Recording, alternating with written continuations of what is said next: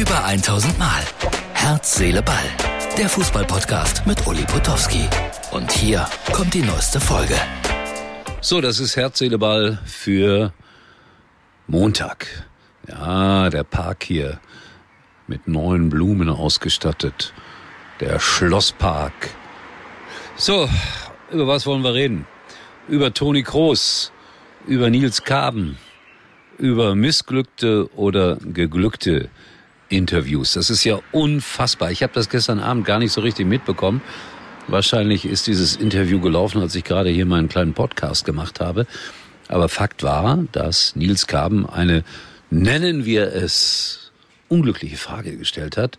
Und Toni Kroos der Meinung war, das waren Scheißfragen. Es ging darum, ob äh, Liverpool vielleicht die bessere Mannschaft gewesen wäre oder so ähnlich. Und dann explodierte Toni Kroos. Nur Deutsche können solche Fragen stellen. Und danach explodierte das Internet. 90 Prozent der Menschen, ich habe das wirklich mal alles nachverfolgt, waren der Meinung, ja, Toni Kroos hat recht.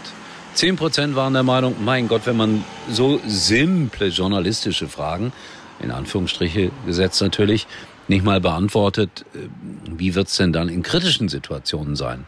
Sind unsere Fußballer alle zu verwöhnt? Kennen sie das gar nicht mehr, kritisch angefasst zu werden? Und so weiter und so weiter. Und Frau von Torra, Laura, die bei DAZN zeitgleich Interviews machte, die wurde gefeiert, zu 90 Prozent, aber zu 10 Prozent auch wieder stark kritisiert. So nach dem Motto, boah, war das anbiedernd. Und was soll ich euch sagen? Jetzt kommt er wieder. Der Mann für die Mitte. Die Wahrheit liegt auch hier in der Mitte. Vielleicht war die Eingangsfrage vom Nils Kaben nicht sonderlich glücklich. Das will ich einräumen. Vielleicht hätte er erst sich mit Toni Kroos ein bisschen freuen sollen. Weil du kommst da vom Platz runter, hast 90 Minuten gespielt und dann kommt einer und stellt eine negative Frage. Er hätte das aber auch, na sagen wir mal, etwas besser moderieren können, der Toni Kroos. Er hätte sich ja vielleicht einen Spaß machen können mit Nils Kaben oder sowas. Nein, es wurde gleich aggressiv. Heute hat er sich so ein bisschen entschuldigt, der Toni Kroos, aber man sieht jetzt äh, keine Veranlassung äh, beim ZDF mit äh, einer Elefantenrunde das Ganze nochmal zu besprechen. Würde ich auch für übertrieben halten. Und jetzt kommt mein Fazit nach zwei Minuten und 30 Sekunden. Was für ein Theater um nichts eigentlich. Gut, es ist ein Ereignis, das in der Welt von einer Milliarde Zuschauer begleitet wird. Insofern ist es Entertainment auf höchstem Niveau. Ja, aber das war's dann noch. Hochbezahltes Entertainment. Vielleicht sind unsere Stars tatsächlich etwas mimosenhaft. Vielleicht sind unsere Journalisten zu sehr darauf aus, kritische Fragen zu stellen. Ich weiß es nicht. Es ist wirklich ein schmaler Grad. Aber wie darüber diskutiert wird bei Spiegel Online und so weiter, das ist schon hoch interessant, finde ich. Und jetzt kommt eigentlich der Obergag. Eine große französische angesehene Zeitung hat heute natürlich äh, auch über das Spiel berichtet, logisch und schreibt, der mit Abstand schlechteste Spieler auf dem Platz wäre Toni Groß gewesen. Auch interessant, diese Meinung zu hören. Ich habe den Toni gestern noch gelobt, so nach dem Motto, der bringt da ein bisschen Ruhe rein mit seinen kurzen Pässen und irgendwo wird er aber auch von deutschen Usern heute ein bisschen veräppelt, so nach dem Motto, kurz Pass, Toni.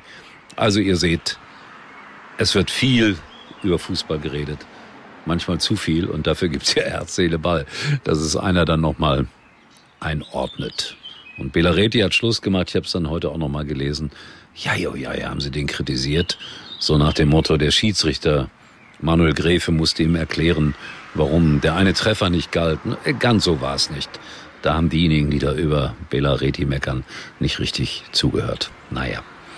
Der VfB Oldenburg, der steigt auf der VfB wer? Oldenburg. Ja, die haben es vor Jahren mal knapp verpasst aufzusteigen. Ich glaube sogar in die Bundesliga. Und wer war damals Manager?